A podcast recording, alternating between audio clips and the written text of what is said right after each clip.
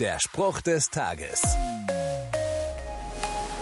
Manches geht einfach zu schnell zu Ende. Und die unbeschwerte Kindheit weicht den herausfordernden Schuljahren. Die abwechslungsreiche Ausbildungszeit wird zum ersten Job und dann zur monotonen Routine. Manche Lebensphasen bleiben uns dann nur als Erinnerung an die guten alten Zeiten. Aber in all dem Kommen und Gehen meint der Apostel Paulus, dass einer bleibt. Gott. Mit Blick auf die Welt und alles, was Leben ausmacht, schreibt er, sie werden vergehen, aber du bleibst ewig. Das tut gut zu hören. In jeder Veränderung, im Wandel und Wechsel bleibt Gott konstant und unveränderlich. Auf ihn ist Verlass und er gibt Halt. Der Spruch des Tages steht in der Bibel.